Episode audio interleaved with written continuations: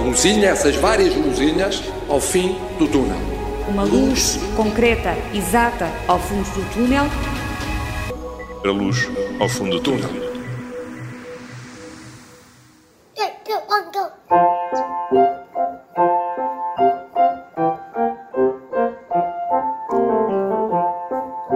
Jacob tem pouco mais de 6 anos e aproveitou a pandemia para aprimorar as competências musicais.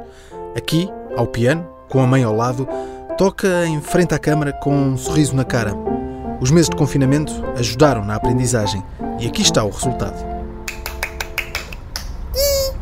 Precisamente esta semana, milhares de crianças voltaram às salas de aula, não só em Portugal, como também um pouco por toda a Europa. O ensino presencial está de regresso, mas com novas regras. São várias medidas sanitárias que as escolas e os alunos têm que pôr em prática neste ano letivo desafiante. Também esta semana, Portugal entrou em situação de contingência. Em todo o país, os ajuntamentos ficam reduzidos a 10 pessoas, o comércio passa a abrir mais tarde e a venda de álcool fica proibida depois das 8. São apenas algumas medidas. A curva já não está achatada como esteve, está outra vez num ritmo ascendente e o outono está já à porta. Em Portugal e nos outros países multiplicam-se as estratégias para lidar com um vírus que já não é assim tão desconhecido. O objetivo é evitar um cenário de ruptura que obriga que seja decretado um novo confinamento. Uma das medidas mais polémicas destes últimos meses foi a libertação de reclusos para evitar a existência de surtos nas prisões e para criar melhores condições nestes estabelecimentos. Hoje, fazemos o balanço dessa medida.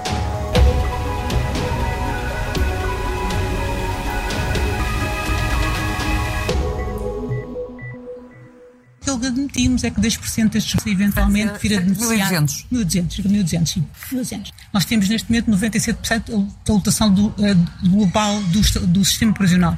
O que acontece é que alguns estabelecimentos estão efetivamente sobrelotados. E relativamente à gestão destes estabelecimentos, torna-se de facto difícil num contexto destes, em que se exigem medidas sanitárias que, eh, que passam pela, pelo apartamento, pelo afastamento físico, se assim se pode dizer, dos reclusos, é difícil encontrar condições, sobretudo para separar aqueles que são mais frágeis dos outros que têm uma saúde ainda, ainda mais robusta. Mais robusta. A 3 de abril, a Ministra da Justiça, Francisca Van Dunen, anunciou nesta entrevista à RTP que cerca de 1.200 reclusos iam ser libertados dos estabelecimentos prisionais. Uma medida que surgiu como forma de prevenção da propagação da Covid-19 e com o objetivo de cuidar da saúde de reclusos e guardas prisionais. Fernando Andrade é juiz do Tribunal de Execução de Penas de Coimbra e tem a cargo quatro estabelecimentos prisionais nessa região. Hoje, ajuda-nos a perceber o impacto que esta medida teve nas prisões.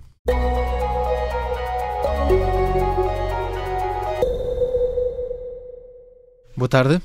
Boa tarde. Fernando Andrade, tudo bem? Tudo bem, obrigado. Muito trabalho neste regresso aos tribunais, regresso ao trabalho, depois das férias?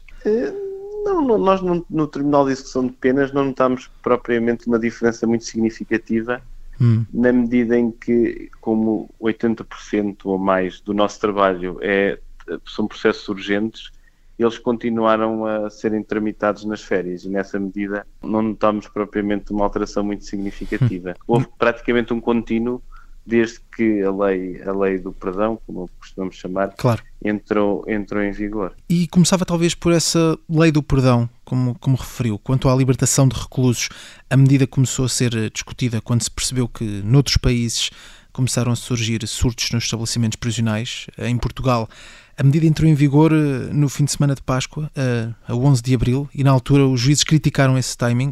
Como é que avalia todo esse processo? Os juízes conseguiram corresponder à urgência de libertar reclusos para reduzir a lotação nos estabelecimentos? Pois, é, a ideia com que fiquei, e portanto tive intervenção direta, porque nesse fim de semana a lei, a lei entrou em vigor no dia 10 de abril, e portanto, e portanto foi logo no fim de semana sequencial que nós tivemos que dar a resposta à situação que nos era pedida. No fundo, tínhamos que apreciar qual a população prisional que estava abrangida pela aplicação da lei do perdão. E isso percebe-se a urgência da situação, uma vez que eh, tinha a ver com uma situação também de urgência, de saúde pública, e portanto, de facto, foi um fim de semana difícil, porque no fundo nós tivemos que apreciar todos os reclusos, toda a população prisional, quais eram aqueles que poderiam beneficiar do perdão. E, e que crimes é que acabaram por ser os que permitiram esse benefício de perdão? Em termos gerais, eram crimes de baixa, que nós chamamos de baixa criminalidade, uhum. que são crimes que são punidos até crimes até dois anos, três anos, e principalmente esses é que foram abrangidos pelo perdão. Portanto, estamos a falar muito de sinistralidade rodoviária, uhum. condução de veículo em estado de embriaguez, condução de veículo sem, sem habilitação legal, estamos a falar de crimes de desobediência, violações de proibições e interdições, furtos simples, uh, algum, furtos qualificados, com, punidos com penas de 2, 3 anos. Importa também salientar que muitos destes reclusos estavam prestes a ser colocados ou em liberdade condicional ou estavam em términos de pena. Uhum. E acha que esses Muitas... critérios que foram estabelecidos para a libertação de reclusos foram os critérios adequados? Bem, considerou-se necessário que os estabelecimentos prisionais, eh, portanto, criassem maior espaço para que houvesse possibilidade de colocar, colocar eh, alguns reclusos em isolamento, se fosse uhum. necessário, e, portanto, houve necessidade de criar espaços suplementares nas prisões. Teve que se tomar opções relativamente àqueles reclusos que se considerou que era possível, de facto, libertá-los eh, numa, numa situação excepcional. Há sempre, é sempre uma opção, houve, por assim dizer, aqueles crimes que foram considerados imperdoáveis, são aqueles crimes mais graves. E, evidentemente, nessa parte, a lei estabeleceu um limite que foi um limite adequado. Mas não diria que houve uma parte médica uh, relacionada com a saúde de, dos reclusos que acabou por não ser tida em conta? Pois é, é verdade, a verdade é esta.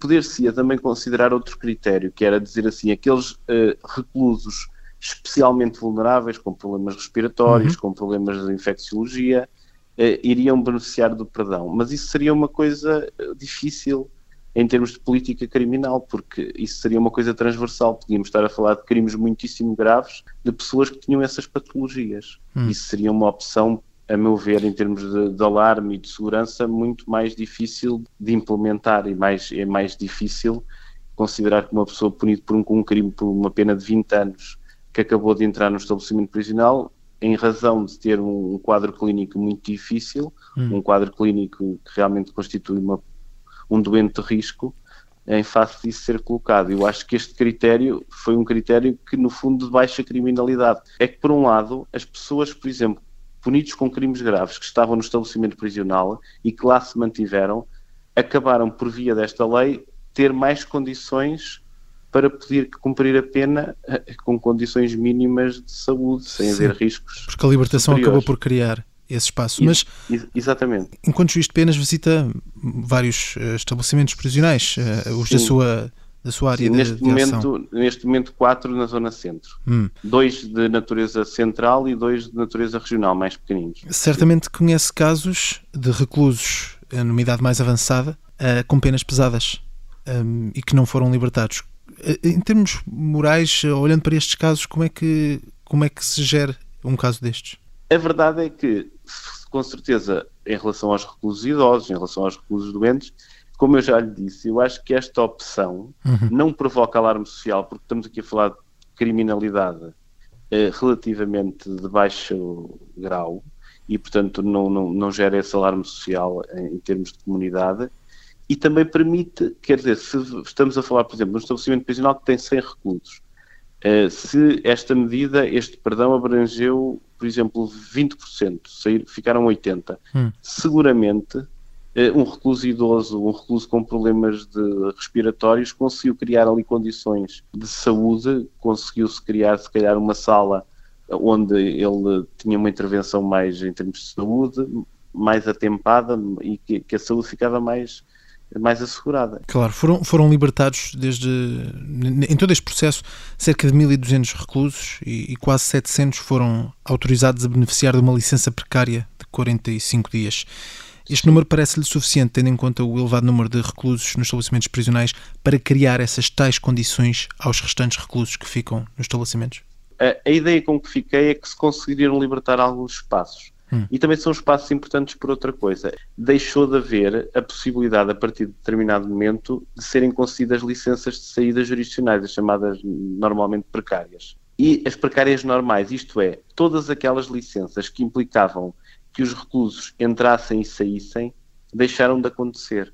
E o que é que aconteceu? Ou então, naquelas situações em que aconteciam, que começaram a acontecer em menor número, essas pessoas, quando vinham do exterior, tinham que ser colocadas em isolamento. E quando pensamos em pessoas a serem colocadas em isolamento, isso implica necessariamente que, se criem espaços livres. Claro. E, portanto, aqui, por exemplo, nas regionais, que, que são, são. Eu tenho, portanto, sob minha jurisdição, duas prisões regionais em que houve um grande número de pessoas que beneficiaram do perdão, precisamente por isso, porque nas regionais, nas prisões regionais, quem está a cumprir pena normalmente são pessoas com penas de prisão dois, três anos, na maior parte das situações, e por isso libertou bastante espaço. E por outro lado, também como são crimes em que as pessoas começam a beneficiar muitas vezes do regime de flexibilização a partir de determinada altura, também permitiu que se conseguisse que essas pessoas continuassem a sair e haver um local para que elas ficassem isoladas. Em todos os reclusos que acabaram por ser eh, libertados ou ter eh, licenças precárias, há aqui um dado já recente que aponta para cerca de 2% de reclusos que foram reincidentes nos crimes e que tiveram que regressar uhum. à prisão. O que é que correu mal nestas situações? Conhece algum caso? Há aqui dois tipos de situações diferentes. Por um lado, há a situação do perdão. Hum. Quando é concedido o perdão, a pena, no fundo, há aqui uma, uma decisão judicial que considera que estes reclusos são abrangidos pelo perdão e nessa situação as penas são as penas eles são libertados e portanto ficam com uma condição de não cumprir não, de não praticarem nenhum crime no espaço um ano e se isso acontecer as penas são oportunamente extintas. Isto é uma situação. E portanto penso que os dados que me está a referir não têm a ver com essa situação. Terá a ver com a situação de licenças de saídas administrativas extraordinárias de 45 dias e que, porventura, no decurso desse período de tempo, eles, eh, portanto, houve a prática de crimes ou a indiciação de prática de crimes por parte desses reclusos. Eh, os 2%, repara, esta situação foi uma situação de urgência. O que é que aconteceu no perdão? Nós, naquele fim de semana, o grosso das pessoas abrangidas pelo perdão foram libertadas no fim de semana de 11 e 12 de abril. Sim.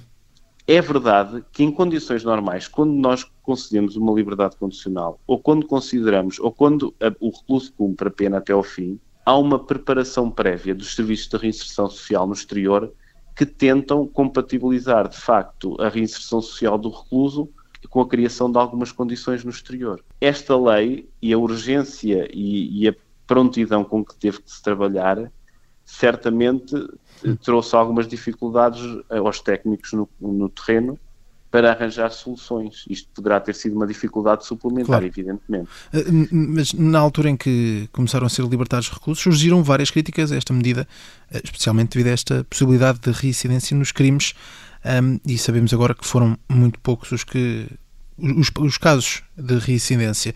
Olhando para trás, como é que vê essas críticas que foram feitas? Bem, o que eu vejo, repare, quando se concede uma liberdade condicional em termos normais, mesmo antes desta lei, evidentemente que há um risco de reincidência. E mesmo quando os reclusos cumprem penas até ao fim, há riscos de reincidência.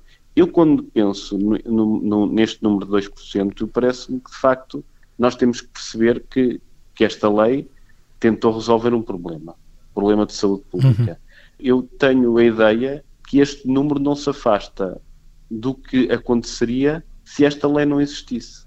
Isto é, se, estas, se esta lei não existisse, se estas pessoas fossem colocadas em liberdade condicional ou no final da pena, acho que 2% é um número normal em termos de reincidência. Sim. E normal por uma coisa, porque estamos aqui a falar de um tipo de criminalidade em que a reincidência não é especialmente elevada. Porque se estivéssemos a falar de crimes muito mais graves, seguramente que a reincidência seria muito maior. Mas como esses crimes não foram abrangidos por esta lei, este número parece muito razoável. Depois há outros fatores muito particulares, por exemplo, sinistralidade rodoviária, aquela, eh, aquela questão dos crimes rodoviários. Nesta altura também houve muito menos circulação de pessoas, circulação de, e houve muito menos. E, Até aí a reincidência que... fica mais difícil. Atenuada, sim. atenuada, sim, sim. Juiz Fernando Andrade, para além da libertação de reclusos, o que é que foi feito nos estabelecimentos prisionais, para além disso, para reduzir o risco de contágio? Pois eu acho que principalmente o que aconteceu foi eu, os juízes de execução de penas começaram a fazer as diligências por videoconferência. Hum. E, eu deixei de ir aos estabelecimentos prisionais presencialmente. Uhum. Eh, mas tenho alguma ideia, eh, porque também fui falando com os senhores diretores das cadeias e e tenho mais ou menos ideia do que é que foi feito. No fundo, o que eu acho que houve é a reorganização de espaços. e também houve alguma tentativa de reorganização do esquema das licenças e das pessoas que podiam entrar e sair dos estabelecimentos prisionais. Mas há também trabalho acho... de, de, limpeza, de desinfecção que tenha sido reforçado nestes estabelecimentos? Pois, essas questões logísticas dos estabelecimentos prisionais eu propriamente não tenho propriamente uhum. muito noção sobre isso. O que eu tenho é mais em termos de em termos de, de, de, de, de conseguir perceber houve eh, que de facto houve cada vez menos pessoas a entrar e sair do estabelecimento prisional haver um controle maior e também as saídas designadamente de curta duração, que são licenças administrativas, uhum. que podem ser concedidas pelos diretores das, dos estabelecimentos prisionais, houve de facto um, um restringiu-se essas saídas para que de facto as pessoas não entrem e saiam e quando há essa e quando isso acontece que haja possibilidade de isolamento e também devo dizer não conheço os dados estatísticos mas parece-me que os números Uh, os números de, de, casos encontrados nos estabelecimentos prisionais também são relativamente residuais. Uhum. E de, de, todas as mudanças que aconteceram nos estabelecimentos prisionais, o que, que acha que se pode manter? Esta situação toda eu acho que pode ter criado aqui algumas, alguma alteração de paradigma em termos de, dos operadores judiciários, os juízes, procuradores, o Conselho Superior da Magistratura, o Conselho Superior do Ministério Público, mesmo a Direção-Geral de Reinserção e dos Serviços Prisionais, poderá haver aqui algumas, de facto, algumas alterações e esta situação poderá ter criado. Uma coisa que eu acho que poderá acontecer eh, tem a ver com o recurso, de facto, a, a um maior número de diligências não presenciais. Portanto, utilizar-se o recurso a meios de videoconferência. Sempre que se tentavam fazer diligências por videoconferência, o sistema era relativamente obsoleto, os sistemas eram relativamente hum. obsoletos, a, a mediação era difícil e, de repente, nós percebemos que isso já não é assim. Uh, os sistemas, os sistemas são, estão muito melhores em termos de mediação, porque muitas das diligências que os juízes de execução de penas fazem, não, não estamos aqui a trabalhar propriamente com produção de provas, estamos a falar com audição de reclusos, que é importante a mediação, perceber o sentimento dos reclusos, o, eh, as condições dos reclusos, as perspectivas dos reclusos, mas se calhar cada vez mais isso consegue-se com, através de meios de videoconferência. Mas continua e a ser importante estar nos estabelecimentos prisionais. Eu acho, eu acho que sim, mas tendencialmente eu acho que isso pode ter este, este período de tempo hum. e esta massificação das realização de diligências por videoconferência pode também ter trazido eventualmente alteração de paradigma, porque depois também há vantagens nisso, em termos claro. de segurança, em termos de, por exemplo, de optimização, o, o Tribunal de Execução de Penas, se tiver que fazer uma, uma viagem muito grande, perde muito tempo. Portanto, conseguem, conseguem despachar, podemos dizer assim, mais eh, casos? Pois, poderá sistema. haver, sim. Sim, há, há, há, uma viagem que deixa de se fazer sim. e há um tempo que, que, se optimiza, por assim dizer. Hum. E a questão é, antigamente havia uma perda muito acentuada ao nível da mediação e eu acho que isto, hoje em dia, de facto, os meios tecnológicos permitem realmente que esta mediação se faça de uma forma muito diferente. Isto por um lado, eu acho que isso pode ser, não estou a dizer que isso vai acontecer, claro. mas eu acho que, que pode levar a uma reflexão sobre isso. Hum. Que, eventualmente outra coisa que poderá também conduzir é, passou a haver licenças de saídas administrativas de um tempo muito prolongado, estas licenças de saída administrativas de 45 dias. Hum. Poderá eventualmente também acentuar-se uma, também uma tendência que tem vindo a acontecer, a opção por, eh, por regimes de permanência na habitação nos crimes, nos crimes menos graves. Sim, Eu sim. acho que isso também pode ter acontecido. Por exemplo, se esta experiência das licenças de saídas administrativas extraordinárias forem bem sucedidas, eh, eu acho que isto também poderá trazer algumas ilações sobre, sobre a eficácia deste regime de cumprimento de pena. O juiz Fernando Andrade vai continuar a trabalhar à distância mais afastado das prisões. É uma nova realidade que contribui para acelerar a capacidade de fazer diligências sem ter que fazer deslocações aos estabelecimentos prisionais. Um avanço imposto pela pandemia que neste momento volta a ganhar terreno. The people of Europe are still suffering. The pandemic and the uncertainty that goes with it is not over. A recuperação vai ser lenta. Nós vamos entrar ainda em decrescimento antes de haver crescimento. Vamos piorar antes de começar a melhorar. Então e agora? E agora não há nem engenheiro nem poesia. É o trabalho de um jurista que é governante. eh, nós continuamos a ter uma situação sem stress. Os lares não estavam preparados para gerir pandemias, claramente. Da ferida é que sai a luz. E esperemos que a ferida imensa que esta pandemia criou, dessa ferida imensa possa sair a luz que ilumine o caminho do país nesta próxima década.